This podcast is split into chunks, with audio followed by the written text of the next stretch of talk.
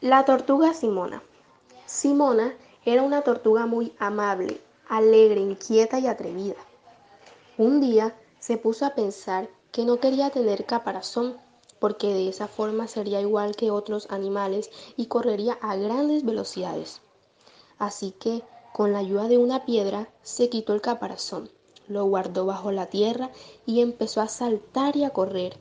Era más veloz que la liebre, cada día corría en busca de aventuras y fue así como una vez que caminaba por el bosque logró escapar de un águila arpia que quiso atraparla. Eso la asustó mucho y como empezó a llover decidió refugiarse bajo unas hojas secas. Allí conoció a otra tortuga llamada Balut, que al verla tan asustada le preguntó qué le sucedía y por qué no tenía caparazón. Simona le contó lo ocurrido con el águila y le dijo que no quería tener caparazón para ser veloz como otros animales del bosque. Balut le dijo que el caparazón le servía para protegerla de varios peligros, pues seguramente el águila se la hubiera comido si no hubiera podido escapar.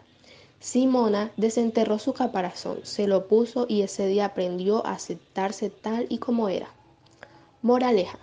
Debemos aceptarnos tal y como somos y no debemos tratar de igualar a las demás personas. Gracias.